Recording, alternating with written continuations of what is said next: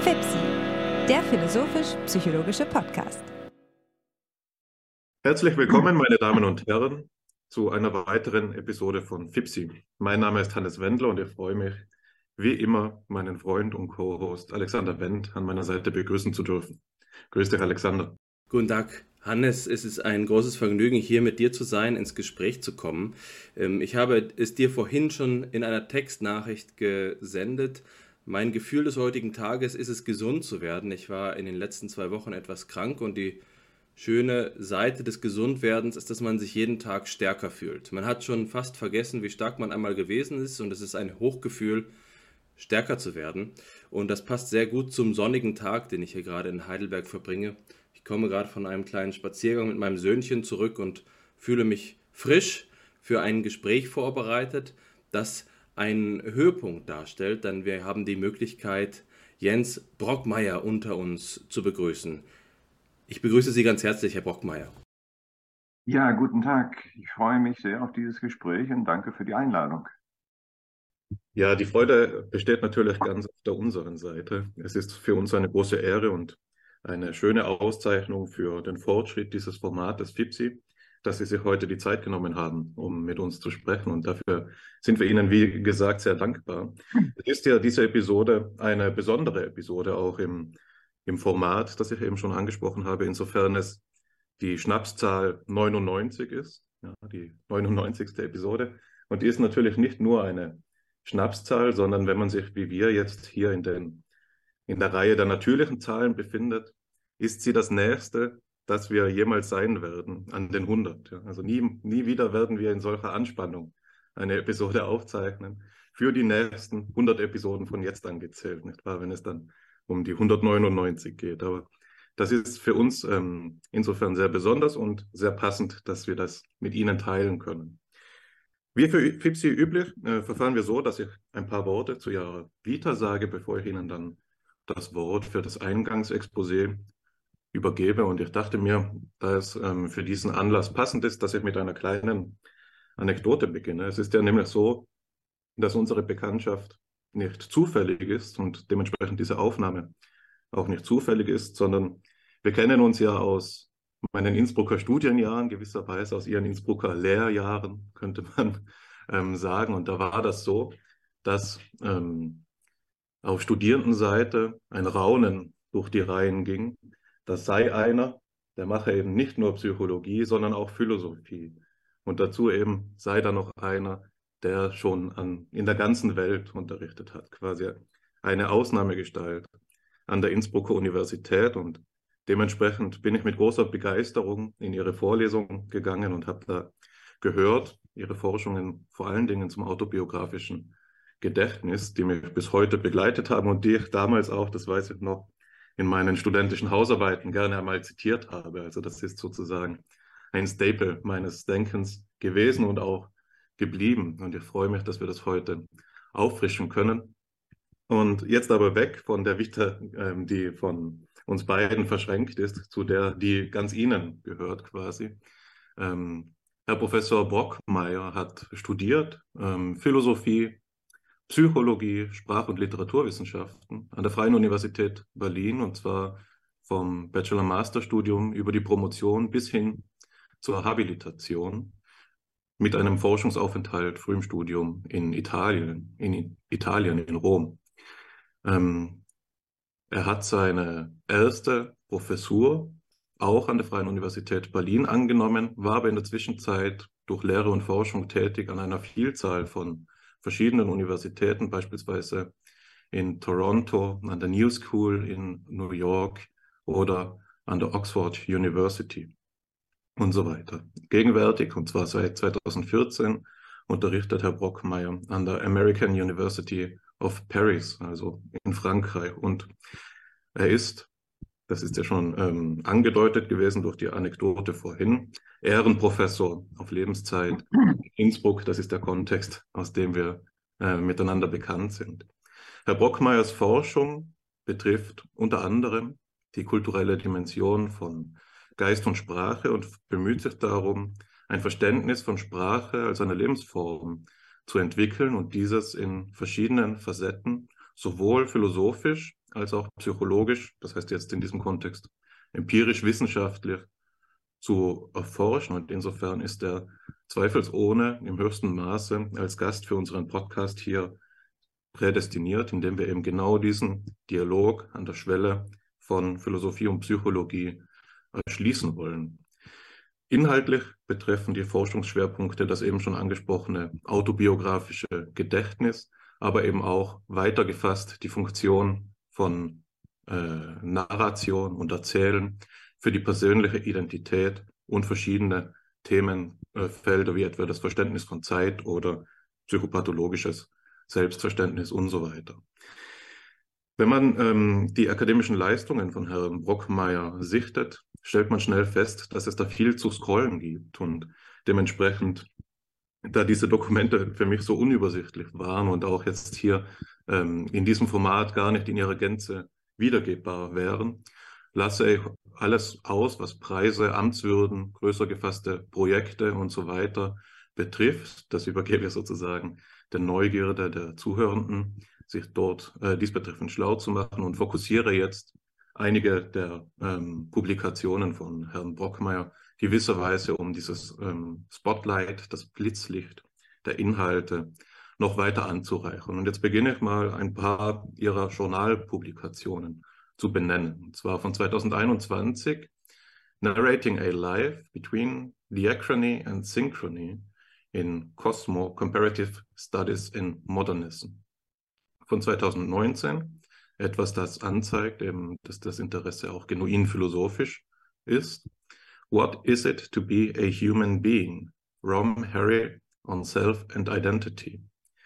Ähm, in Berlin, New York und Wien im Springer Verlag.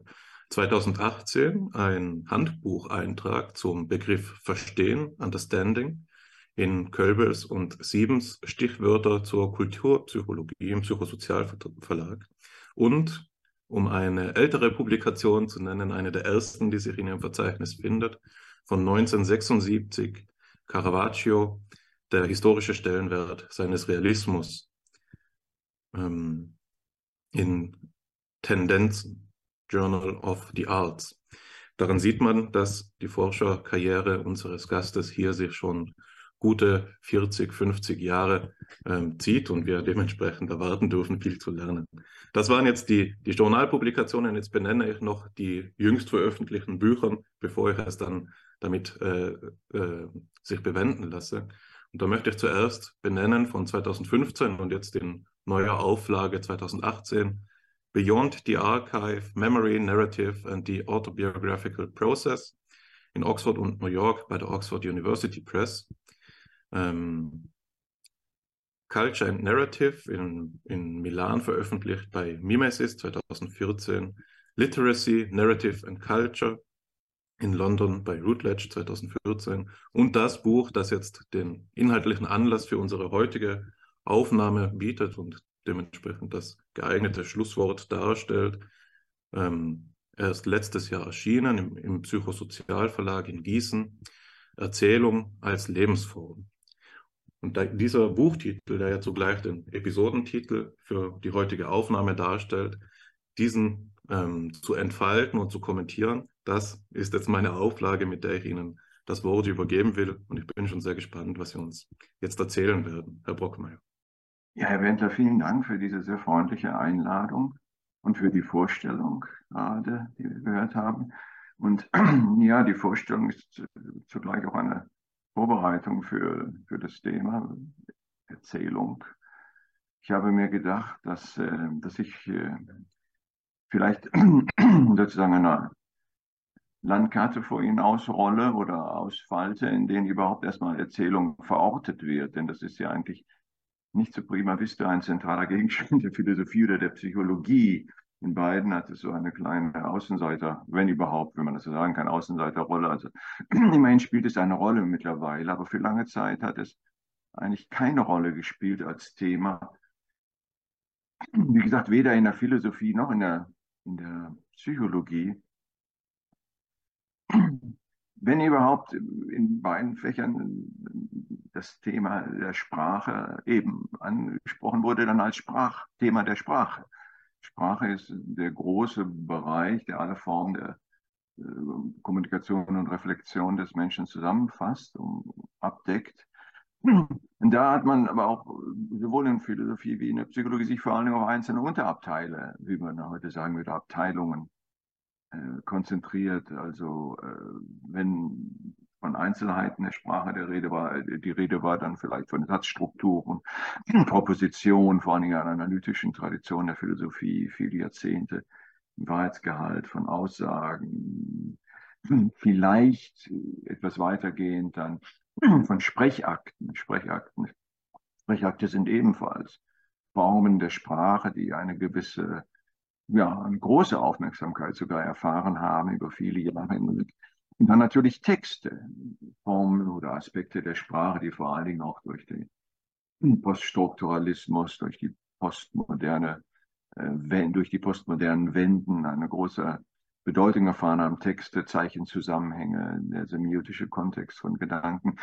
Das sind Aspekte gewesen, die Unteraspekte der Sprache, neben der Sprache als Ganzheit, die dann meistens gegenüber dem Denken, oder der Vorstellung oder der Erinnerung profiliert wurde, die das, die das Thema berührt haben. Aber Erzählung ist, äh, nun, äh, es gibt allerdings eine gewisse Renaissance, könnte man jetzt sagen, an dem Interesse. Äh, das, das bestimmt die drei Aspekte, die ich, über die ich gerne etwas äh, gesprochen hätte mit Ihnen. Und zwar einmal die Erzählung äh, im Rahmen dessen, was generell dann die narrative Wende genannt worden ist, the narrative turn, in den Sozialwissenschaften und äh, weiter noch vielleicht gefasst in den Humanwissenschaften in den 70er, 80er, 90er Jahren. Zweitens die narrative Wende spezifisch in der Psychologie würde ich unterscheiden, davon da nochmal noch etwas auf Details einzugehen. Und schließlich die narrative Wende, wenn es denn so etwas gibt, aber ich glaube, es gibt so etwas in der Philosophie, das wären die drei Aspekte.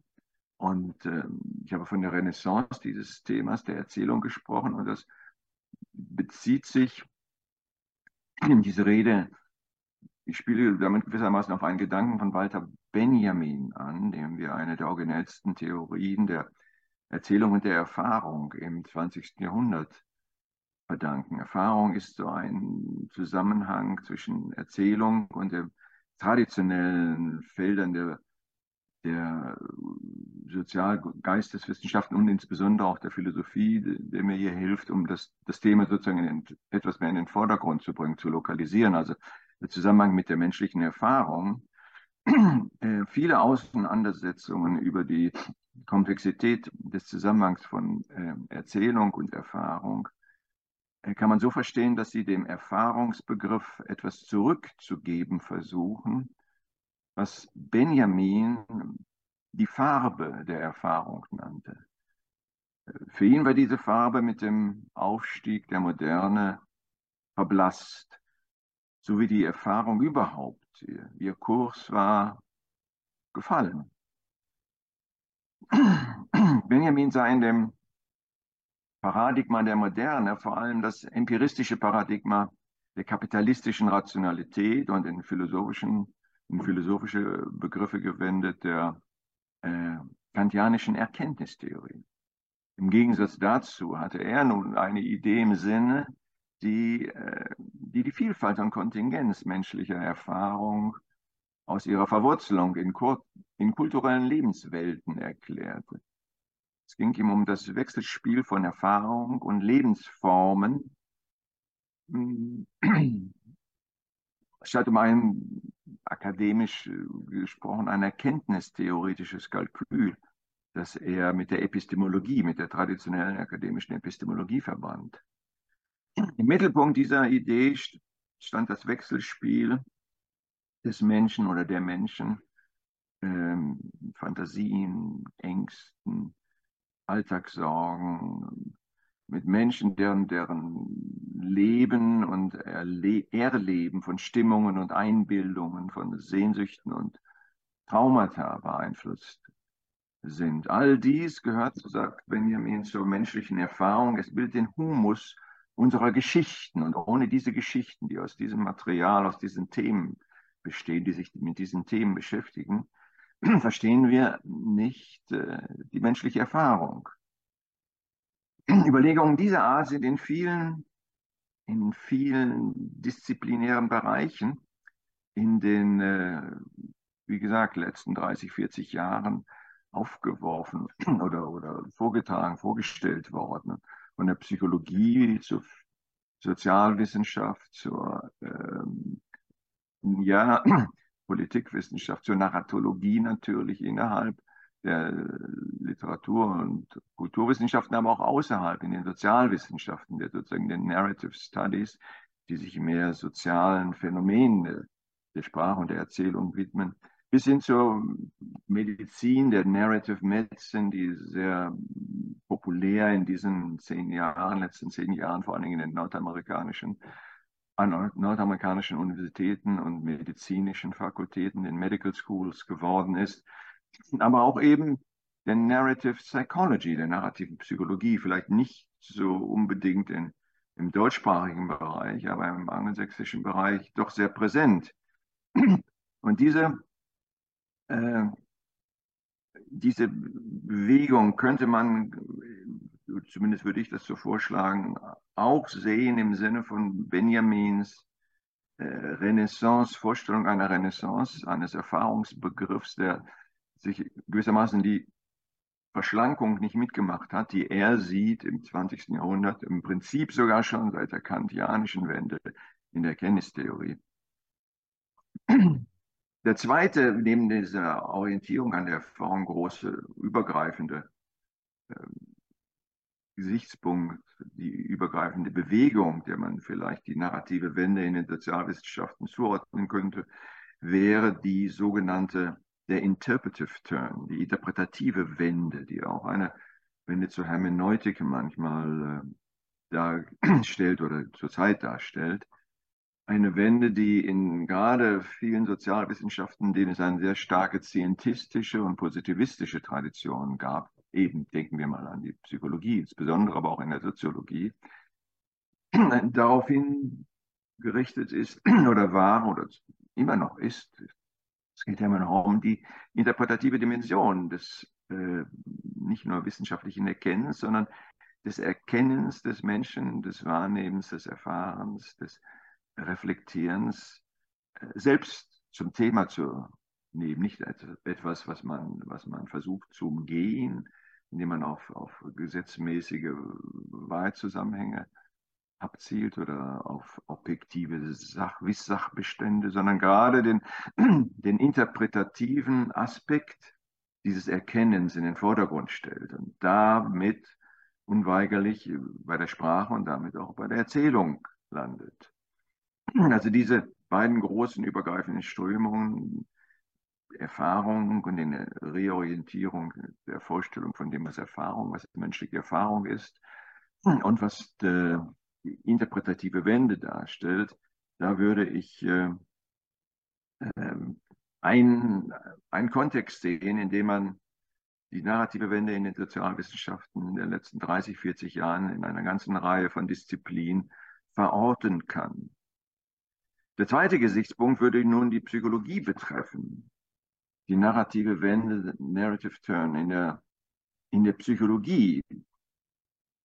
Die Psychologie wäre hier gewissermaßen ein Beispiel oder ein beispielhaftes Fachgebiet im Rahmen der Sozialwissenschaften oder vielleicht, wie es im Angelsächsischen dann häufig auch heißt, die Human, Human Sciences, der Humanwissenschaften oder der Humanities äh, in Verbindung mit Medical oder Psychological oder Legal Disciplines. Also auch in der Psychologie mittlerweile gibt es starke Bestrebungen, eine ähm, Psychological Humanities oder die Psycholo Psychological Humanities auszubilden oder zu verstärken, vor dem Hintergrund auch dieser Entwicklung in der, in der narrativen Psychologie oder der Auseinandersetzung mit der Narration.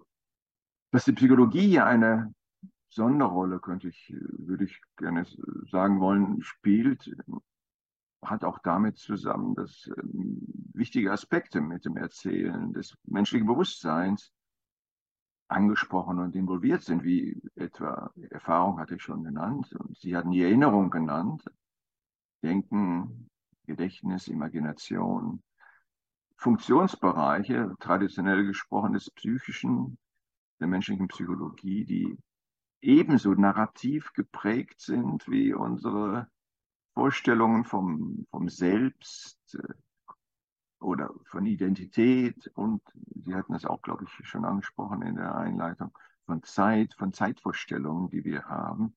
Und das gilt auch natürlich für unser Leben als Ganzes, was wir, wie wir es verstehen, wie wir es leben und äh, leben können. Diese Fragen stellen sich nicht unabhängig von dem narrativen Gewebe unserer Kultur, mitsamt all der Geschichten, die wir erzählen, die uns umgeben und in die wir verstrickt sind.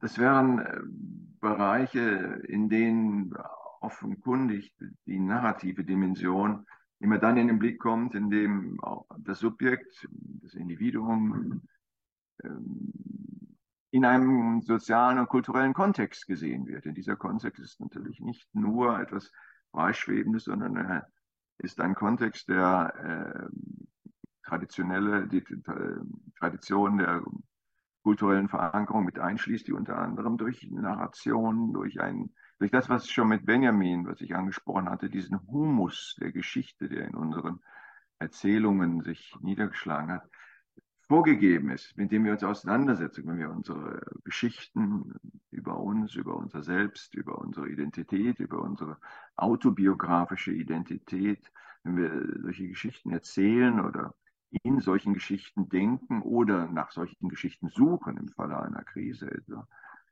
dann äh, sind das äh, natürlich Geschichten, die nicht jeweils von, äh, aus, äh, von neuem entstehen oder gebildet werden. Das sind Geschichten, die sich anderer Geschichten, anderer Versatzstücke, anderer Elemente, anderer äh, vorgegebener Erzählmodelle bedienen, teilweise sie nur fragmentarisch aufgreifen, teilweise nur zitieren, Hinweise auf bestimmte Elemente einer autobiografischen Gestalt geben und, und das gewissermaßen machen, was wir dann anschließend feststellen, als, naja, das ist äh, typisch für die Generation, für die Zeit, für, den, für die Gegend, für jene politische oder soziale äh, Konstellation, die Geschichten dieses Individuums fallen nicht vom Himmel, sondern sind dem, dem einem, einem geschichtlichen, kulturellen Terrain einer, einer Umwelt entnommen. Und aus dieser Umwelt beziehen sich ständig neue Anregungen und sind auch eine Antwort auf diese Umwelt, in einer, in einer Umwelt, in einer gesellschaftlichen Situation, in der es zum guten Ton gehört, dass man über sich selbst spricht, von Anfang an, von klein auf an im Leben, sind natürlich autobiografische Fertigkeiten, auch immer Selbstfertigkeiten, Fertigkeiten, mit dem eigenen Selbst umzugehen, also die Selbstsorge, die Sorge, die sowohl in der kontinentalen wie in der analytischen Philosophie eine große Rolle spielt, die Sorge um, einen selbst. Foucault hat darüber Bücher geschrieben. Das alles hat einen narrativen Aspekt, wenn man sich nämlich etwas genauer, wie das die Psychologie machen sollte, empirisch nämlich, ansieht, wie solche Selbstvorstellungen, solche Selbstmodelle, solche Selbstkonstruktionen entstehen. Sie entstehen, indem sie erzählt werden, indem das Selbst, das Ich, eine Erzählgestalt annimmt, die in den seltensten Fällen Stabilität hat. Das ist ein anderer interessanter Aspekt der äh, Untersuchung zu diesem Thema, die trotz wir gewissermaßen in einer gesättigten, einer narrativ gesättigten Kultur leben, äh, uns immer wieder zu neuen Geschichten, zu neuen Variationen, zu neuen, äh, zu Varianten eines Themas vielleicht anhält. Deswegen auch verschiedene neuere Themen oder neuere Begriffe, die hier äh, benutzt worden sind, Thema, Feld, Hintergrund, ähm, viele Geschichten, wenn man sie untersucht äh, im Einzelnen, und das ist ein Teil etwa der Aufgabe vieler narrativer, der Arbeit vieler narrativer Psychologen. Viele Geschichten sind, äh, sie müssen rekonstruiert werden. Sie sind nicht eindeutig, sie sind nicht klar, sie sind nicht linear. Viele Geschichten sind überhaupt nicht mehr linear, sondern sehr fragmentarisch angeordnet, sehr äh, aus, aus Partikeln gewissermaßen vorgegeben. Und äh, das ist Teil mit natürlich auch einer Identitätsrealität, die weit über die narrative Realität hinausgeht. Der dritte Punkt, wenn ich jetzt einfach harsch diesen Punkt der Psychologie vorerst mal äh, abschließe, vorerst, ich hoffe, wir kommen dann natürlich darauf zurück. Der dritte Punkt betrifft die narrative Wende in der, in der Philosophie. Wobei man hier sicher am deutlichsten feststellen muss, dass erstmal äh,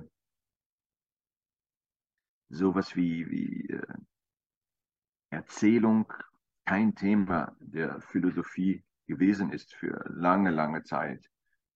Im Gegenteil, das Erzählen äh, gilt für viele, die sich philosophisch und äh, darüber hinaus wissenschaftlich mit dem Bewusstsein aus, mit dem Bewusstsein des Menschen, mit der Erfahrung, mit der Identität, Selbst, mit Zeit, mit diesen Fragen, über die wir gerade gesprochen haben, auseinandersetzen, es gilt als kein seriöser, der seriösen Beschäftigung würdiger Gegenstand. Mehr noch, es gibt, es gilt als trivial. Oh, es hat zumindest lange Zeit als trivial gegolten. Ein Großteil des, des äh, narrativen Personals in unserer Kultur besteht aus Kindern und Kindermädchen, aus Märchenonkeln und Märchentanten, äh, auch Opas, Omas und Trunkenbolde gelten ja bekanntlich als gute Geschichtenerzähler. Und selbst bei, bei Shakespeare ist es, äh, wie Sie wissen, der, der Hofnarr, der Fool, der für die Stories zuständig ist. Kurzes Erzählen hat äh, kulturgeschichtlich keinen besonderen Ruf, zumindest nicht, wenn wir uns jenseits des Kulturschutzparks, der, des literarischen und künstlerischen bewegen. Wenn wir etwa wenn es etwa um Tugenden wie Ernsthaftigkeit und Aufrichtigkeit geht oder um wissenschaftliche und philosophische Stringenz, nicht zu reden von, von Dingen wie äh, objektive Wahrheit und Vernunft. Hier gilt, kann man vielleicht generell sagen, vom Erzählen zum Fabulieren, Fantasieren, zum Lügen und Betrügen zum ideologisch verbrämten Narrativ ist es nur ein kleiner Schritt. Übergangslos geht das, geht das Geschichtenerzählen in die Sphäre von Klatsch und Tratsch über, historisch eine durch und durch zudem weibliche Sphäre, interessanterweise oder vielleicht gar nicht so überraschenderweise. Unterschied zur männlichen Sphäre des öffentlichen Diskurses, wo Reden gehalten werden, wo Probleme erörtert werden, Argumente Überzeugungen, Beweise zur Sprache kommen. Und damit ist dieses, dieses semantische Feld natürlich noch lange nicht abgesteckt. Es sind weit verbreitete Alltagsvorstellungen, die wir haben, wenn es ums Erzählen geht, die zum Teil schon am Platon anknüpfen konnten, wenn er die Dichter und Geschichtenerzähler äh, aus der Welt der Polis verweisen wollte. Frauen spielten bekanntlich in dieser Welt hier kaum eine Rolle. Geschichten sind, wie Platon das mal so schön gesagt hat und eigentlich immer wiederholt wurde seitdem, ähm, sie sind wie die Gerüchte äh, ihrer Natur nach unüberprüfbar und wie die äh, Gerüche auch, Gerüchte und Gerüche, sehr eng, unüberprüfbar und unkontrollierbar. Wer sich ihnen hingibt, ist für die Staatsgeschäfte ja für das ernsthafte Denken. Und alles, was mit Wissen und Wahrheit und Wahrheitssuche zu tun hat, verloren. Und dieses Thema finden Sie in der gesamten Kulturgeschichte, Sie finden es dann natürlich besonders stark zu Beginn der Neuzeit mit dem Aufkommen der Naturwissenschaften, mit der sogenannten wissenschaftlichen Revolution. Charles Taylor spricht äh, in seinem äh, letzten Buch The Language Animal von einem äh, fundamentalen äh, Suspicion of Narrative ein Misstrauen gegenüber dem Erzählen und der Erzählung, das tief in unserer philosophischen Kultur verwurzelt ist. Es geht um, um Argwohn, um Skepsis, um Exklusion. Für, äh, der Erzähler ist kein Wissenschaftler, ist kein Philosoph, äh, ist kein rational argumentierender Mensch, ist, ist ein, ein, ein Fabulateur. Dieser Zusammenhang oder dieser Zusammenhang ist eigentlich erst im 20. Jahrhundert systematisch aufgebrochen worden. Und das Systematische ist etwas, was Schritt für Schritt oder langsam geschehen ist, äh, beginnend etwa, äh, noch nicht beginnend etwa mit, mit Heidegger, würde man denken, im 20. Jahrhundert beginnt eigentlich alles mit Heidegger. Aber das, auch insbesondere die Vorstellung, dass die Sprache die Existenz des Menschen, das Haus des Menschen vorgibt oder zu bilden, zu bauen erlaubt, das ist sicherlich wahr, aber was für Heidegger dann in einem zweiten Schritt die besondere Sprache war, die hier der Philosoph oder die Philosophie zu Rate ziehen müsste oder derer, derer sie sich bedienen müsste, das war eben nicht die Erzählung, das war nicht das Erzählen, sondern die Poesie. Das war für Heidegger bekanntlich die Sprachform, die am ehesten so etwas wie eine Annäherung an das Sein erlaubte. Erzählung tauchte eigentlich als Begriff, als Kategorie, als Konzeption bei ihm überhaupt nicht auf. Und abgesehen mal von, von äh, seinen Schülern, Schapp, der diese schönen Bücher über die Geschichtsphilosophie, Philosophie der Geschichten und das Verstricktsein in Geschichten geschrieben hat und Außenseiter wie Hannah Arendt, etwa, äh, sind eigentlich erst, äh, ist das Thema eigentlich erst philosophisch rehabilitiert worden durch Ricoeur, muss man sagen, und damit durch die phänomenologische Tradition. Äh, selbst Gadamer, äh, der mehr als Heidegger sich je vorgestellt hat, nun sich mit Sprache beschäftigt hat, in der Bedeutung des Dialogs, der Kommunikation, des Verstehens in einer sprachlich-kommunikativen Form, hat eigentlich der Erzählung keine besondere Aufmerksamkeit geschenkt wenn überhaupt, dann war das Gespräch, nicht wenn überhaupt, es für ihn war vor allem das Gespräch und der Dialog, auch der Dialog mit Texten, das die Form, die, die Königs, der Königsweg, auf der die Sprache gewissermaßen das Denken, den Geist, das Bewusstsein äh, beflügelt oder ihm überhaupt das Mittel zur Verfügung stellt, dem Bewusstsein äh, sich zu entfalten. Ricoeur, nun ja, ich würde ganz gerne einen Satz aus diesem Buch, das Sie gerade schon zitiert haben, Erzählung äh, als Lebensform, äh, zitieren. Und zwar ist das der Satz äh, von Wellmer, in dem er sagt, im Wesentlichen geht es bei diesen Fragen, auch die Erzählung betreffend um Fragen, ähm, die erst mit äh, in, der, in der Spätmoderne möglich wurden, als nämlich äh, gewissermaßen die, das Ich, das Selbst, die Identität als eine Instanz bislang immer vor der Sprache vorgestellt wurde, also insbesondere in der Tradition von Descartes bis Husserl, diese, diese Vorstellung kehrt sich nun um in der, im 20. Jahrhundert, nicht zuletzt durch äh, Gadamer und äh, Ricoeur, aber auch insbesondere natürlich durch Wittgenstein, weil nämlich nun das Erkenntnissubjekt gewissermaßen als ein Effekt der Sprache erkennbar wird, und hier zitiere ich jetzt Wellmer, als ein Wesen, das zum Ich, das zum Subjekt erst werden kann, indem es eine sprachlich schon erschlossene, in eine sprachlich schon erschlossene Welt hineinwächst, indem erst durch dieses Hineinwachsen in eine Sprache auch eine Welt und mit der Welt zugleich es selbst gegeben sein wird. Das ist der Ausgangspunkt für Ricoeur, der in seinen Überlegungen zur narrativen Identität nun um eben diesen Akt kreist, seine seine Frage ist, was ist das für ein Geschehen, in dem sich das Subjekt in seiner sprachlich und das heißt für Ricoeur sprachliche narrativen Praxis, erst als ein solches gegeben sein wird.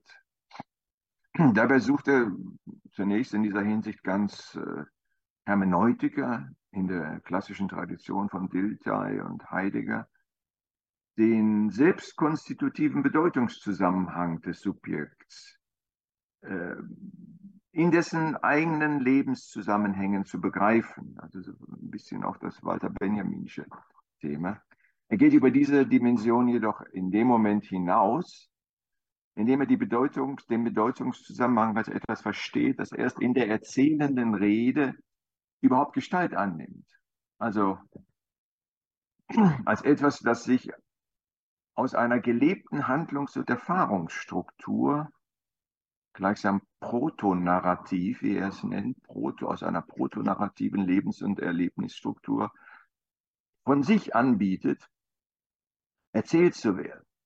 Life in quest of narrative und Live, a story in search of a narrator sind emblematische Titel von, von Ricoeur in den 80er und 90er Jahren zu dieser Genese narrativer Identität. Und hier sieht Ricoeur eben einen, einen Schwerpunkt, nicht nur seiner philosophischen Arbeit, sondern viele Phänomenologen in seinem, die in seiner Tradition arbeiten, haben ebenfalls hier einen Schwerpunkt ihrer philosophischen Arbeit gesehen, nämlich den Schwerpunkt Bedeutungszusammenhänge, äh, als narrative Zusammenhänge und narrative Zusammenhänge als Bedeutungszusammenhänge zu sehen.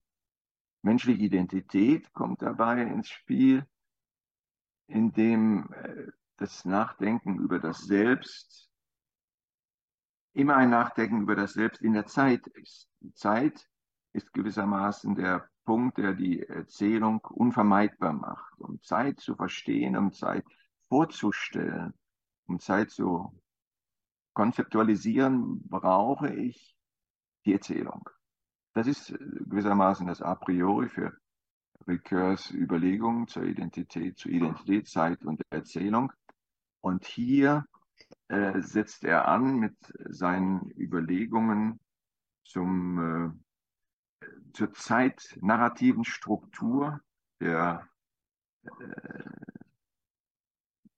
des zeitlichen Seins unseres Seins, das natürlich für Ricoeur kein gefundenes, sondern ein gegebenes ist, von uns selbst gegeben, der Wellmansche Akt der Selbst Selbstkonstitution.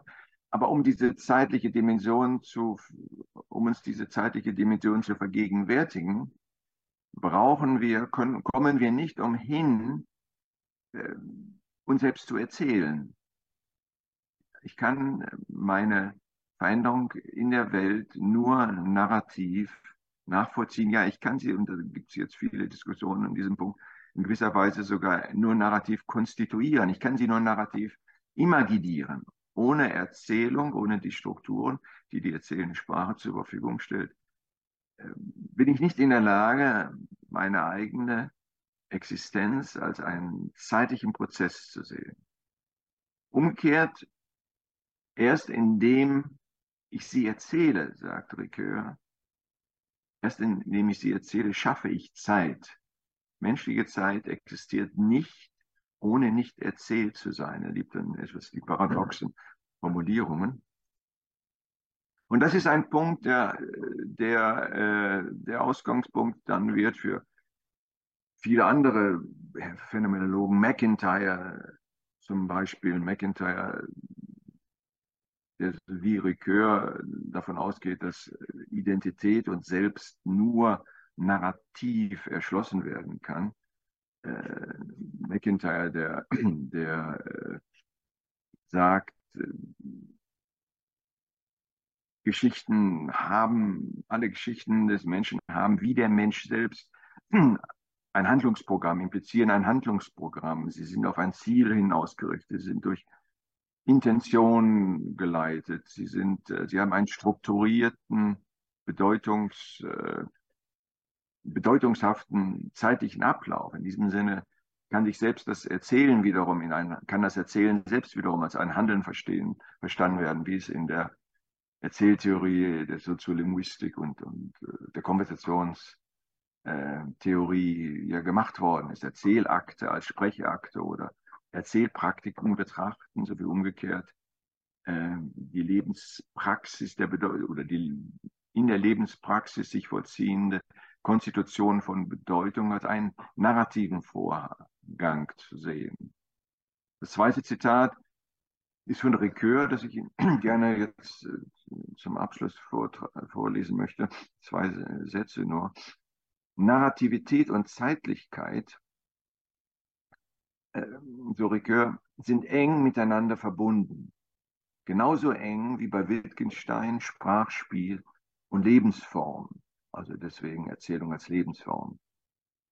Ich, Paul Ricoeur, ich halte die Zeitlichkeit für eine Struktur der Existenz.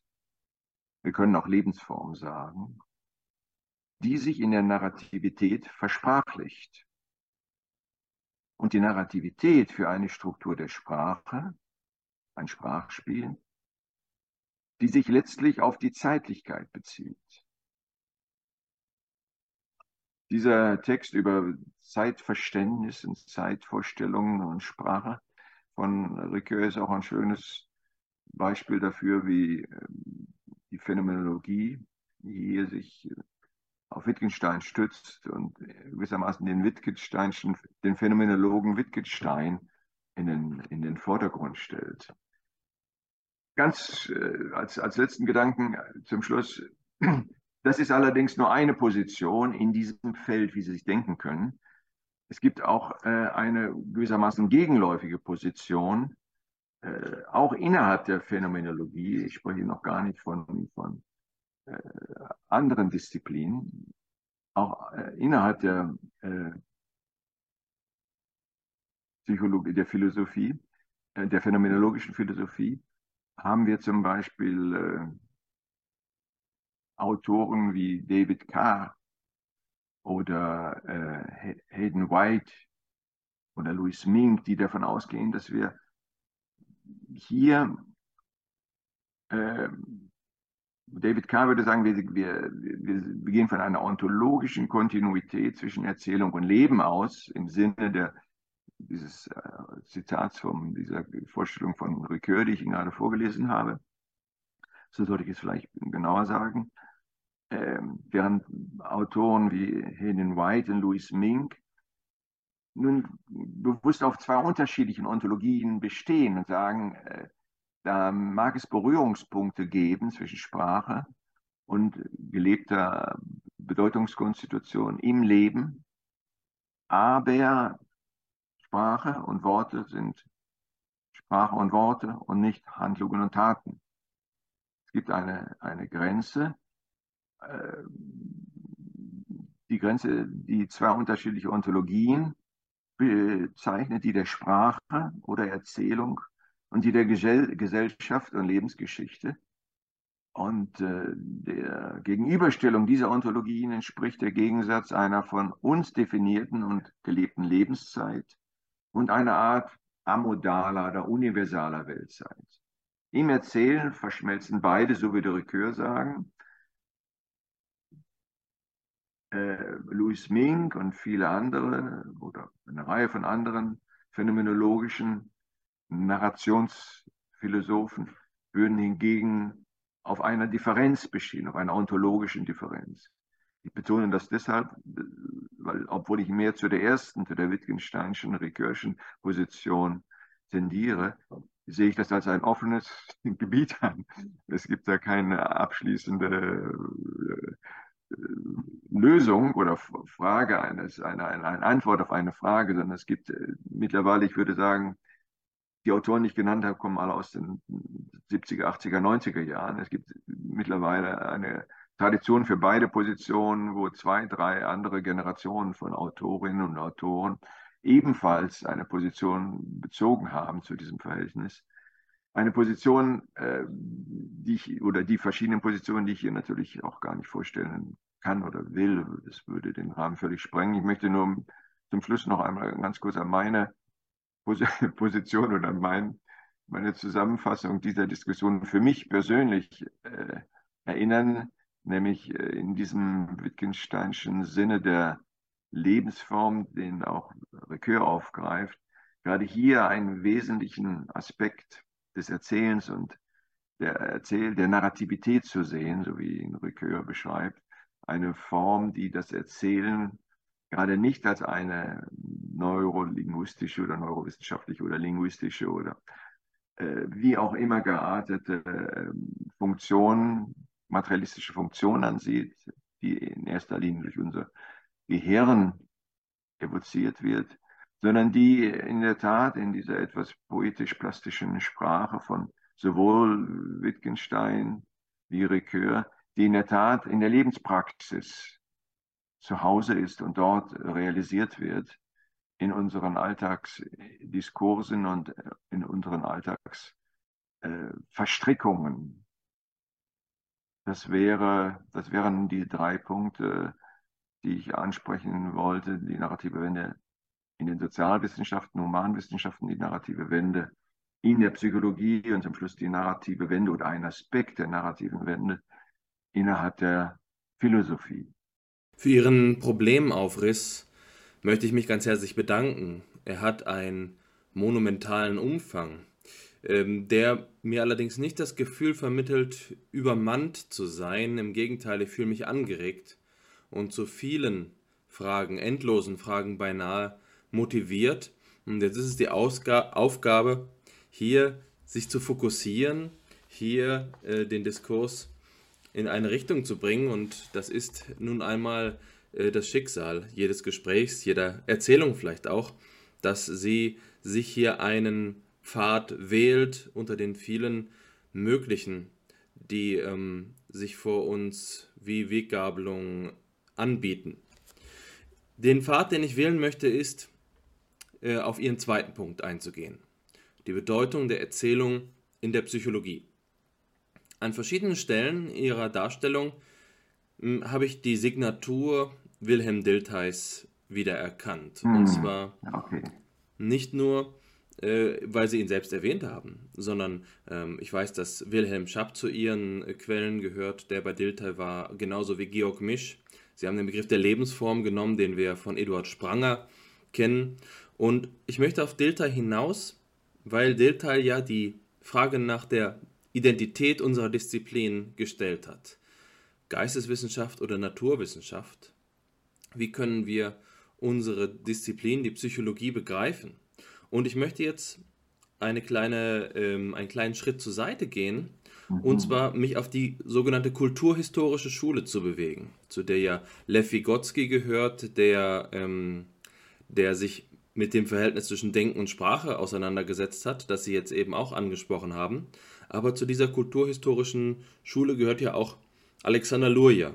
Und Alexander Luria hat 1971 ein Buch geschrieben, äh, Buch geschrieben ähm, ich kann kein Russisch, aber es ist etwa Psychologia kak ähm, Istoritskaya Nauka und das heißt so viel wie Psychologie als Geschichtswissenschaft.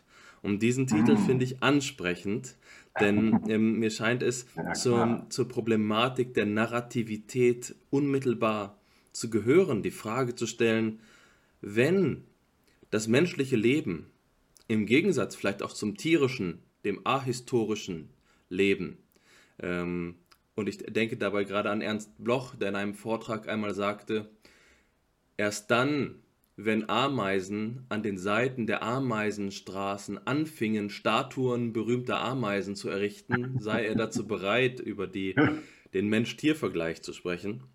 Ähm, dass es die Historizität des Menschen ja als Spezifikum ist, dass es auch der äh, Psychologie zugeteilt ist, zu erforschen und somit doch die Psychologie in die Aufgabe verweist, sich mit ihrer eigenen Verfassung, ihrer wissenschaftstheoretischen Verfassung gewisserweise als Wissenschaft der Historizität der Psyche ähm, zu verstehen.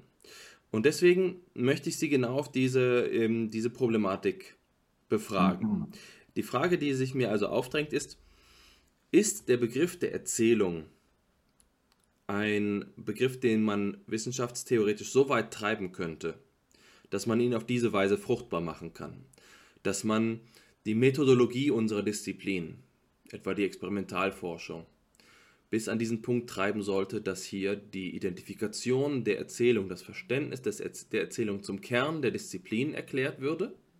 Oder sehen Sie hier in einem methodologischen Pluralismus den narrativen Zugang als einen unter verschiedenen, die nebeneinander stehen, ähm, der nicht die, die Krone beansprucht, sondern äh, der komplementär ist zu anderen Perspektiven, die meinetwegen auf eine ähm, sinnesphysiologische Weise äh, die Wahrnehmung erforschen oder eine kognitionspsychologische Weise die verschiedenen Mechanismen der Aufmerksamkeit. Gibt es hier einen Vorrang der Erzählung in der ähm, Wissenschaftstheorie der Psychologie ähm, oder wie würden Sie es beschreiben? Ja, sehr spannende Frage. Auch, Sie haben am Anfang gesagt, groß ausgreifen. Sie haben natürlich ebenfalls sehr groß ausgegriffen. Angesichts der wenigen Zeit, die wir zur Verfügung haben, würde ich sagen, also die, erstmal als Wissenschaftshistoriker, wenn man sich die Wissenschaftsgeschichte der Psychologie anschaut, dann hat natürlich äh, die Erzählung oder die Sprache nur eine außerordentlich marginale Rolle überhaupt gespielt. Das heißt allerdings nicht, dass äh, es nicht Anteile von sprachlicher Erkenntniskonstitution gibt, die die Psychologen und Psychologinnen gar nicht zur Kenntnis genommen haben. Also denken Sie mal an, an die großen klassischen Experimente in der Sozialpsychologie, das Milgram-Experiment zum Gehorsam. Das ist natürlich in der Psychologie Geschichte und auf tausenden von Konferenzen und Vorträgen als ein Musterbeispiel für psychologische Experimentatorik angesehen worden. Der, der, der, der Film, der darüber gedreht wurde, heißt auch The Experimenter. Also ein Mensch schafft ein Experiment, aus dem er selbst völlig verschwindet. Dabei geht dieser ganze Film, dabei sind natürlich alle Unterlagen, die wir besitzen, voll mit sprachlichen Äußerungen. Wenn, wenn Sie die Erklärungen, die eingegangen sind in dieses Experiment, die Erläuterungen, die Begründungen, die Kritiken, die, die Verwerfungen, die Gegenkritiken, das sind natürlich alles schriftliche Diskurse.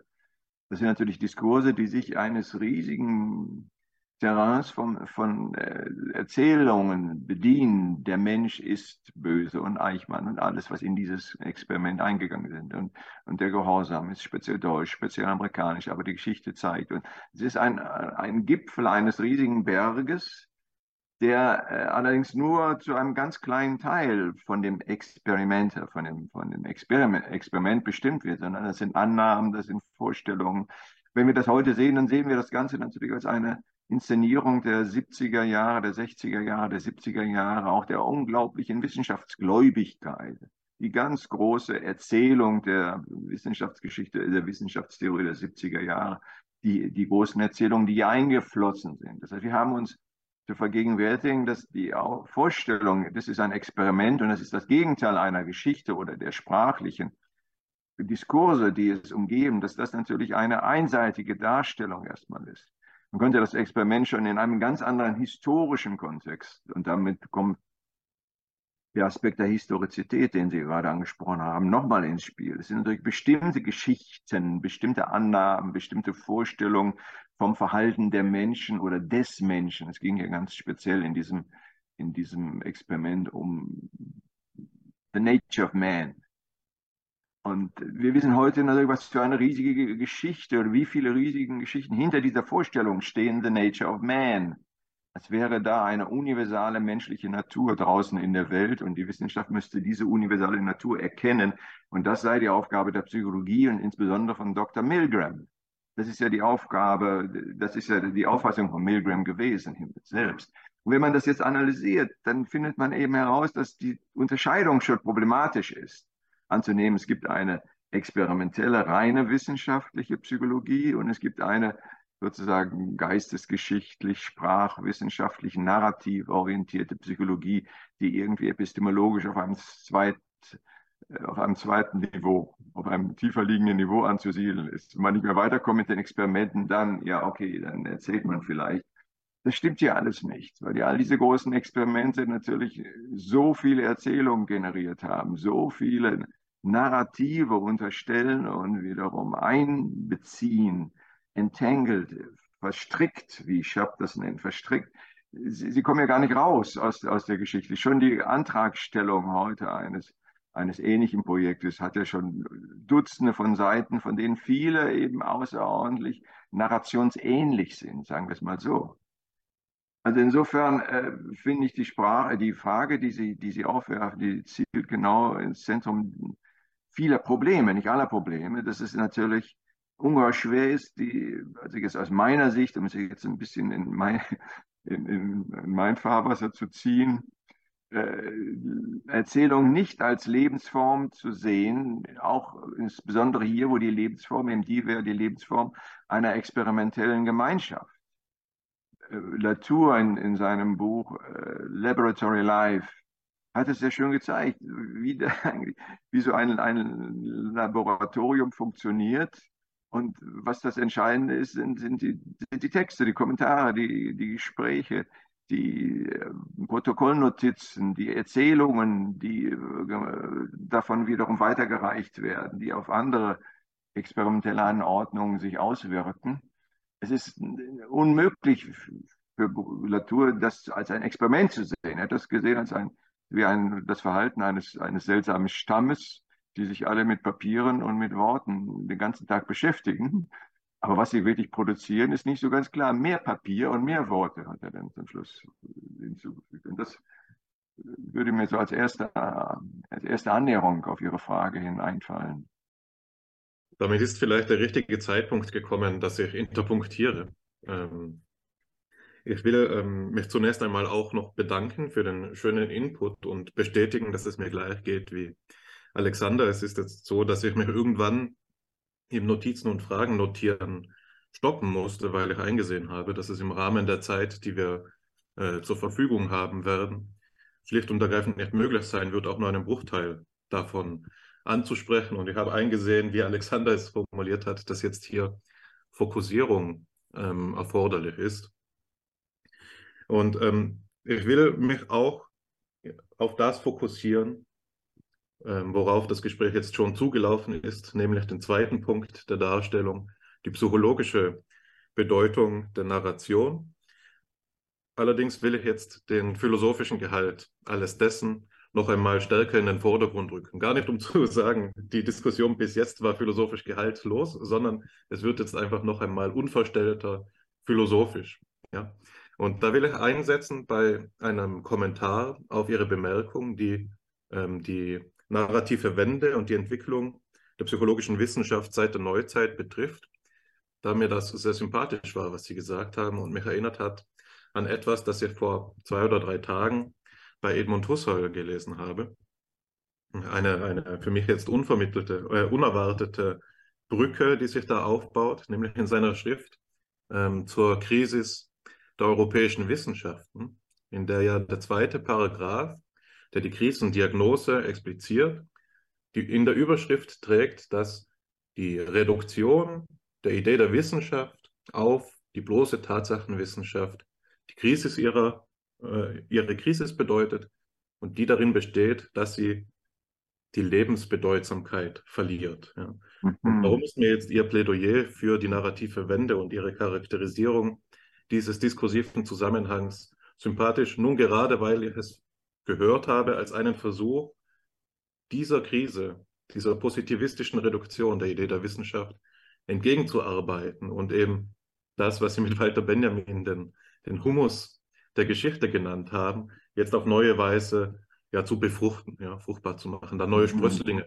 großzuziehen. So habe ich das gehört. Das ist mir sehr sympathisch und das ist jetzt das Feld, um im Bild zu bleiben, auf dem ich meine Frage stellen will. Ihre Sprösslinge ähm, großziehen möchten. Ja, genau. Schönes Bild. Ja. Ähm, und das ist etwas, das äh, sich jetzt ähm, unmittelbar anschließt an das, was bei FIPSI in unserem Podcast eben schon an verschiedenen Stellen eine Rolle gespielt hat und ähm, verhandelt worden ist als Diskussion im Themenfeld der Persönlichkeitspsychologie. Wir haben, ich glaube, zwei oder drei Episoden dem amerikanischen Persönlichkeitspsychologen Dan McAdams gewidmet, der eine Schichtentheorie der Persönlichkeit vorlegt, die zwischen drei Ebenen unterscheidet. Die unterste Ebene der Traits, der überdauernden und relativ einfachen Eigenschaften. Die zweite Ebene der Personal Concerns. Ähm, der, der, das sind Dinge wie Absichten, Ziele ähm, und so weiter. Und die dritte, also Dinge, die auch schon sprachlich artikuliert werden können und die auf jeden Fall ähm, ähm, ein, ein gewisses Maß an Selbstreflexion auch voraussetzen. Und dann aber auf der dritten Ebene sozusagen äh, die full-fledged Narration. Ja, das ist die narrative Identität, die dann Sinnzusammenhänge stiftet und auch die, die Einheit der Persönlichkeit schlussendlich gewährleistet. Das ist im Groben gesagt sein Modell und das sticht natürlich jetzt im Kontext unserer Diskussion ins Auge, dass hier der Gipfel der Persönlichkeit, das meiste, das die Persönlichkeitspsychologie über jemand sagen könnte, die Form von Narrationen, von Erzählungen annehmen soll bei McAdams. Ja? Und der Punkt, auf den ich hinaus will, ist jetzt hier eine, eine Kontroverse wieder zu beleben, die wir eben geführt haben. Und zwar, ich glaube, ich, ich war derjenige, der das ähm, ähm, ins Spiel gebracht hat, auch schon damals. Ähm, schien es mir so, dass es hier doch eine offensichtliche Schwierigkeit gibt. Die kann man veranschaulichen anhand ähm, eines Zitates von Emmanuel Levinas, den Sie auch genannt mhm. haben in Ihrer Darstellung, als Sie über die Fragmentierung der Geschichten gesprochen haben. Und ähm, es gibt eine Passage aus dem Werk Eigennamen, Nom propre, von Levinas, die mir nie aus dem Kopf gegangen ist, in der er davon erzählt, was es für ihn bedeutet, ähm, ein Überlebender des Holocausts zu sein. Ja, Levinas war selbst Gefangener in einem Waldarbeiterkommando äh, während des Krieges, blieb aber unerkannt, hat das überlebt, verlor jedoch seine Familie im, im Holocaust und hat in weiterer Folge nie wieder deutschen Boden betreten, ja, blieb in Paris für lange Zeit. Und da gibt es eben eine Passage, in der er darauf reflektiert, was das jetzt für ihn und seine Lebensgeschichte bedeutet. Ja. Und da spricht er von einem Tumor im Gedächtnis. Ja. Das ist diese Geschichte. Ähm, Cet tumeur dans la mémoire. Das, das sagt er darüber. Das ist ein Tumor und der ist unvereinbar mit dem, was sein Leben vorhin war. Es gibt keine mögliche Geschichte, die hier eine Einheit herstellt, die hier einen sinnvollen Zusammenhang zwischen ähm, seinem Leben vor und nach dem Holocaust erzählen könnte, sondern für ihn ist das hier ein radikaler Bruch, ein Bruch, der keine Versöhnung kennen kann, ja, und die für, der für ihn mit einem gewissen Begriff der Verantwortung dann noch einhergeht, hier eben diese Spannung auch auszuhalten, ja, die, die Fragmentierung des Selbst anzunehmen. Aber das ist wieder ein anderer Diskurs, ein ethischer Diskurs. Jetzt frage ich mich, wie würde ähm, die wie soll eine Theorie der Persönlichkeit, der narrativen Persönlichkeit, wie sie Dan McAdams vorlegt, mit solch einem Fall umgehen? Ja? Die Narration erfüllt hier ja dezidiert die Funktion einer Einheitsstiftung im Selbstverständnis. Und jetzt haben wir auf der inhaltlichen Ebene, natürlich nicht auf der strukturellen, auf der inhaltlichen Ebene bei Levinas die Aussage äh, einer Ablehnung aller einheitsstiftenden Funktionen der Narration. Ja. Das scheint mir ein eine Paradoxie zu sein oder eine Schwierigkeit, mit der die, ähm, die Narratologie in der Psychologie konfrontiert ist, die auch seinerzeit von Levinas Zeitgenossin Hannah Arendt auch schon so ausgehandelt worden ist. Mhm. Arendt hat ja eine ähnliche Theorie wie Dan McAdams, auch für sie ist die Lebensgeschichte das einheitsstiftende Moment. Aber ähm, das würde jetzt zu weit führen. So, so weit will ich einmal die Spannung aufbauen und mich mit, einfach mit der Frage an Sie wenden. Wie würden Sie das Ganze denn einschätzen? Wie stellt sich das mhm. vielleicht auch in Ihrer eigenen Perspektive mhm. von Narration dar? Kann man da den Widerspruch entschärfen oder würden Sie ihn auch einfach bestätigen mhm. wollen? Ja. ja, ich glaube, man sollte ihn nicht entschärfen, sondern sollte ihn verschärfen. Also, äh, die Welt ist groß, es gibt viele Disziplinen, viele Menschen, die sich mit Erzähltheorie äh, befassen, beschäftigen.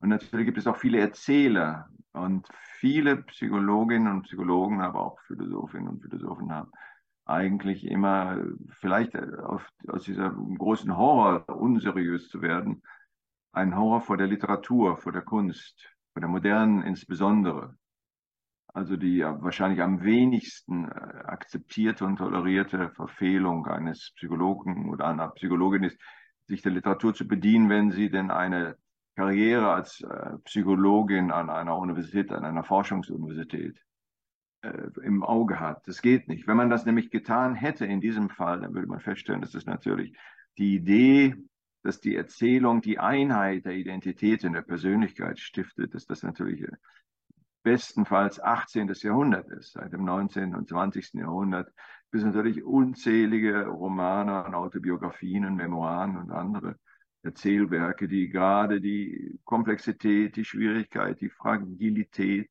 die Fragmentarität, die, auf, die Zerdröseltheit, die Verlos Verlorenheit individueller Selbst und Identitäten zum Gegenstand hat. Also die Literatur und das Erzählen gerade dafür sucht, um äh, Einheiten aufzusprengen, Einheiten subservi, subservi, subversiv in Frage zu stellen. Also dass die Idee, dass es eine einheitliche Selbst- oder Identitätsvorstellung gibt, ist in der modernen Literatur, spätestens seit der Moderne, Anfang des 19. Jahrhunderts, 20. Jahrhunderts, die gibt es nicht mehr. Das ist, das ist, das wäre Kitsch. Ganz viele solcher Romane gibt es natürlich noch. Am Ende jeder Tatort, Serie ist die Welt wieder vereint, ist die Welt versöhnt, lachen alle, klopfen sich auf die Schulter und warten auf den nächsten Tatort. Aber so genau sieht zumindest die Literatur das Leben und die Individualität eines Menschen nicht mehr. Also hier sind gerade die narrativen äh, Kräfte dafür, werden gerade dafür genutzt, um diese Idylle aufzusprengen, um das, was seit, sagen wir, dem Ersten Weltkrieg oder dem Zweiten Weltkrieg oder dem Holocaust oder nennen Sie irgendwie eine der großen Katastrophen des 20. Jahrhunderts, unmöglich geworden ist, nämlich die Vorstellung einer Idylle des Selbst als einer Einheit. Das sehen viele Psychologinnen und Psychologen anders. Sie würden sagen, die Idee einer Selbstkonstruktion ist immer noch die Idee einer Einheit. Und sie wird sogar bewertet in diesem Schema als besonders äh, avanciert.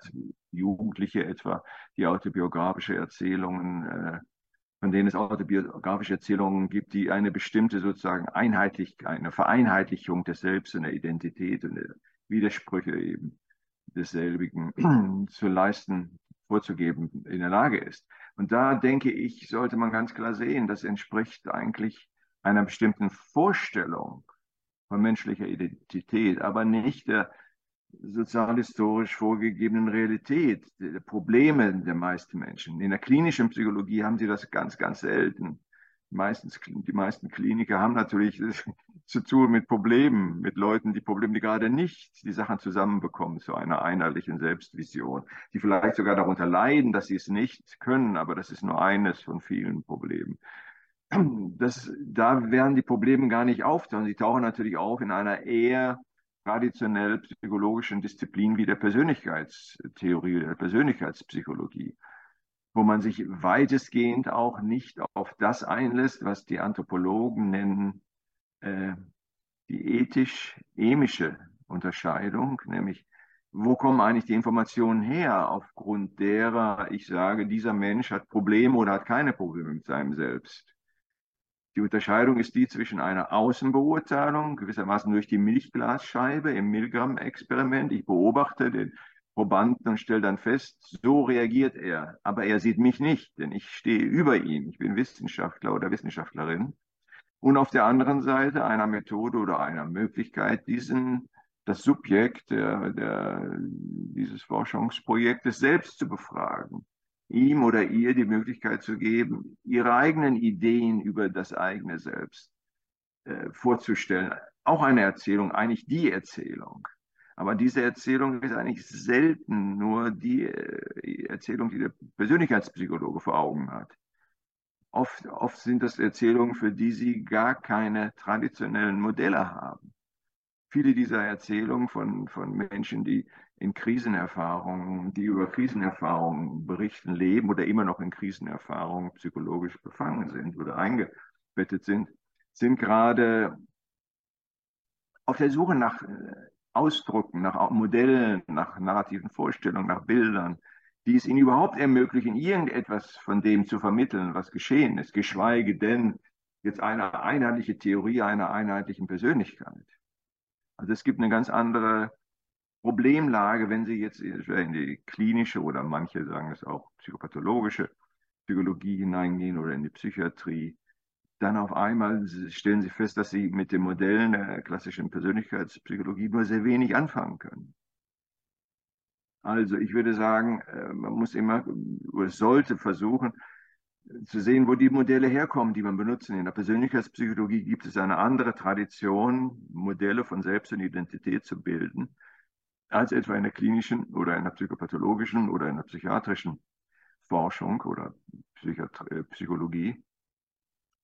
Und äh, ich halte es für, für schwierig, generell in diesen Forschungsbereichen mit einer Vorstellung von Selbst und Identität an den an, ja, an die Welt hinanzutreten und zu sagen, bitteschön, entweder ihr entspricht ihr oder nicht. Es kann ja sein, dass vielleicht die, die, die Traits erst in der Narration bestimmt und definiert werden. Es kann ja sein, dass die Concerns gerade aufgehoben werden durch eine Geschichte. Es kann ja sein, dass die Elemente, die bei in diesem triadischen Modell unten sind, dass die vielleicht narrative Effekte sind, wenn diese Geschichte anders gelesen wird oder wenn die Geschichte anders erzählt wird. Also das sind alles weitere Fragen, die deswegen habe ich gesagt, man sollte das vielleicht eher verschärfen, also diesen Gegenstand und nochmal drüber nachdenken. Wir haben ja das große Glück, dass ähm, dies nicht notwendigerweise das letzte Gespräch ist, das wir führen, weswegen ich eine gewisse Gelassenheit habe. Aber ich möchte zumindest und damit ähm, auch um zu, einem, zu einer Abrundung zu kommen, an dieser Stelle noch einmal die Gelegenheit ergreifen, aus der Psychologie einen kleinen Blick in die Philosophie zu werfen. Mhm. Denn das scheint ja. mir, und zwar im direkten Anschluss an das Gespräch, was Sie beide gerade geführt haben, äh, von großer Bedeutung zu sein. Sie hatten von protonarrativer Erlebnisstruktur gesprochen. Und die äh, Gretchenfrage ist ganz sicher, wenn wir heutzutage gerade aus dem Blickwinkel der Phänomenologie, den Sie ja auch gewählt haben, auf das Problem der Narrativität äh, blicken, zu sein, wie sich das Verhältnis zwischen der Erzählung und dem Bewusstsein darstellt.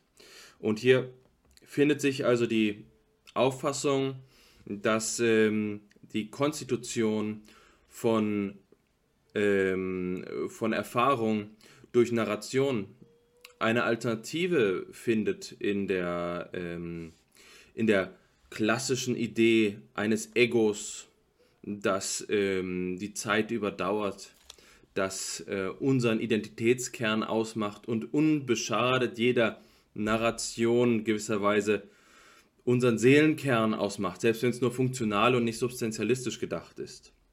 Die Phänomenologie, zumindest bei Dancer Havey, versucht da einen Mittelweg zu gehen. Sie sagt, es gibt diese transzendentalistische Vorstellung eines ewigen Egos, eines Egos, das jenseits aller Empirie steht.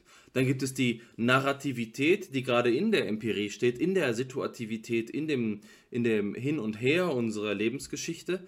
Aber es gibt noch eine dritte Ebene und die nennt er gerade äh, experientielle Ebene. Das ist es, die Jemeinigkeit unserer Perspektive, die zum, zur äh, typischen Verfassung unseres Bewusstseinsstroms gehört. Das ist, dass wir es gerade sind, die diese äh, Erfahrungen erleben. Und das erfordert nichts, was dahinter steht. Es ist keine Hinterwelt, ähm, so wie ja Nietzsche über etwas äh, despektierlich über Kant spricht, den Hinterwäldler, ähm, sondern es ist gerade im Vollzug. Aber es ist nicht gleichbedeutend mit dem empirischen Gehalt, sondern es ist die äh, Grundstruktur des Bewusstseins. Die Frage für mich ist also, in Ihren Überlegungen über Erzählungen, über das Narrative, welchen Stellenwert nimmt die Bewusstseinsphilosophie ein? Also, wenn ich mir wieder mal im Blick auf die Zeit erlauben darf, dass Ihre Frage etwas eine Nummer kleiner zu formulieren. Und zwar statt des ganzen Bewusstseins eben nur den Punkt zu nehmen, den Sie selber angesprochen haben, Erfahrung, Experiential äh, Consciousness, dann würde ich sagen, äh, dass dies ein spannender Eintritts Punkt ist oder ein Eintrittsweg eröffnet, auch zu der Diskussion im Rahmen der narrativen Psychologie und narrativen, äh, also überhaupt der Narratologie generell. Also in neueren erzähltheoretischen Auffassungen, wir sprechen hauptsächlich von der Psychologie und der Philosophie, unabhängig davon gibt es natürlich äh, das Fach selbst der Erzähltheorie oder der Narratologie. Und dieses Fach hat sich in den letzten 20, äh, 30 Jahren ebenfalls enorm entwickelt. Also in der neueren Erzähltheorie gibt es äh, zum Beispiel eine Sicht der Erzählung, die völlig aufgibt den Gedanken des Plots, der Handlungsstruktur oder der, äh, des Handlungsstrangs und den Witz, das Wesen einer Erzählung, vor allem das entscheidende Kennzeichen, äh, die erlebte Erfahrung von Ereignissen hervorzuheben und zu interpretieren. Die erlebte Erfahrung, also das Erleben von Erfahrungen, so wie Sie das gerade zitiert haben, die Experiential Dimension, also analytisch, um nochmal wieder ein Wort außerhalb der Narratologie zu benutzen, in der analytischen Philosophie würde man auch von Qualia sprechen. Also das, was es, was es, wie es sich anfühlt, wenn, äh, wenn ich mit Ihnen rede. Ich habe, nicht, ich habe ja nicht nur mit ihm gesprochen, sondern also wenn man mit ihm redet, hat man das Gefühl, äh,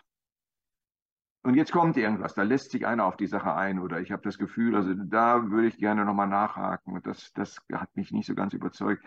Aber es geht jetzt nicht um das, was Sie gesagt haben, sondern es geht um das, was ich gefühlt habe, als ich gehört habe, wie Sie gesprochen haben. Und diese Qualität, diese experientielle Qualität, darin sehen viele, einige Erzähltheoretiker, Monika Fluderding zum Beispiel, David Herman, ein, eine, eine wesentliche Qualität des narrativen Diskurses, der Erzählung, des Erzählens. Also das Erzählen von Traumata, von Verbrechen, von kapitalen Erfahrungen, noch gar nicht mal jetzt so groß und fundamental äh, zu sprechen vom Holocaust, sondern einfach nur, nur sozusagen Alltagskatastrophen werden ja nicht nur dargestellt, wie sie stattgefunden haben, sondern sie werden fast eigentlich immer dargestellt aus der Perspektive eines empfindenden Subjekts, eines Experiential Perceivers oder eines Narrators, der hat Empfindung, der gibt etwas hinzu. Manchmal ist die Geschichte überhaupt gar nicht wichtig, sondern was die experientielle sozusagen, was der Surplus ist, was hinzu an Bedeutung wächst in diesem wie empfindet er das? Das ist eine kleine Geste, aber diese Geste äh, hat ihn erschüttert. Bei Kafka gibt es das auf jeder Seite, wo irgendwie was Banales in seinen Tagebüchern was Banales passiert und er ist für drei Tage ist er tot. Also die ungeheure Bedeutung der experientiellen Dimension, die Erzählungen offensichtlich in der Lage sind wiederzugeben, zumindest nach Auffassung von einigen Erzähltheoretikern die dafür natürlich auch viele Belege haben. Denken Sie nur mal an die ganze Erforschung von Krankheitsgeschichten, Narrative Medicine in den letzten Jahrzehnten, wo solche Erfahrungen ja im Vordergrund stehen. Es geht ja nicht um den Bericht nach einer Operation, was der Operateur gemacht hat, sondern wie der Patient oder die Patientin dieses Geschehen empfunden hat oder wie sie, wie sie unter den, wie sie versucht, überhaupt ihre Empfindungen zu organisieren, wie sie vielleicht versucht, sowas wie ein die Fragmente ihres Selbst oder ihres Ichs nach einem Gehirnschlag, nach einem, nach einem Herzinfarkt oder so etwas zu sortieren, zu organisieren, ist daraus irgendwie noch was, etwas zu machen. Zu allem Überfluss habe ich auch noch einen Großteil meines autobiografischen Gedächtnisses eingebüßt. Was geht eigentlich hier, was, was fährt hier eigentlich ab? Was ist hier eigentlich los? Wo sind wir? Das sind ja solche Themen, die in solchen Erzählungen im Vordergrund stehen. Und das wird unter anderem damit beschrieben, die Spezifik solcher Verhandlungen mit äh, ja, experiential quality of, of narrative, das äh, zentrale Kennzeichen der Erzählung, die Erfahrungsqualität, die Fähigkeit, Erfahrungen nicht nur zu erfassen, sondern so wie es ist, mit äh, Herrn Wendt zu sprechen. Das ist der Witz. Das andere könnte auch ein, ein Polizeiprotokoll übernehmen. Wir sind am Ende der Zeit angekommen und auf jeden Fall war es in meinem Empfinden ein schönes Gespräch und das meine ich im Sinne einer Frage, die ich mir verkniffen habe heute. Hatte mich nämlich gefragt, wie es denn überhaupt sein kann, dass wir eine Geschichte als schön wahrnehmen. Beispielsweise, mhm. wenn wir einen Brief von Rilke lesen und dort jedes sprachliche Bild aus derselben Metapher geschöpft ist. Beispielsweise alles aus dem Wald. Und da, das ist etwas, das in mir beispielsweise den Eindruck von Schönheit im Geschichten rezipieren auslösen kann. Und dann habe ich mich gefragt, was ist es denn? Und vermutlich ist es so etwas wie Authentizität oder Selbstpräsenz der Person, die da erzählt. Und ganz in diesem Sinne hatte ich auch heute in unserem Gespräch ein Erlebnis dieser Schönheit. Ich bedanke mich also für, bei Ihnen für dieses schöne Gespräch, das ich als sehr authentisch und wahrgenommen habe und das ich gerne bei späterer Gelegenheit wieder aufgreifen möchte. Vielen Dank, dass Sie heute bei uns waren und auch danke an dich, Alexander, dass du es mal wieder mit mir gepackt hast zum 99. Mal. Herr Wendler, Herr Wendt, ich danke Ihnen für Ihre Zeit, Ihre Aufmerksamkeit und hoffe, dass wir uns irgendwann wieder mal sehen. Ich freue mich über dieses Gespräch. Es war hervorragend, hat einen Beitrag zur Erzählung von Fipsi geleistet, die noch weiter andauern wird und wünsche allen von Herzen das Beste. Machen Sie es gut.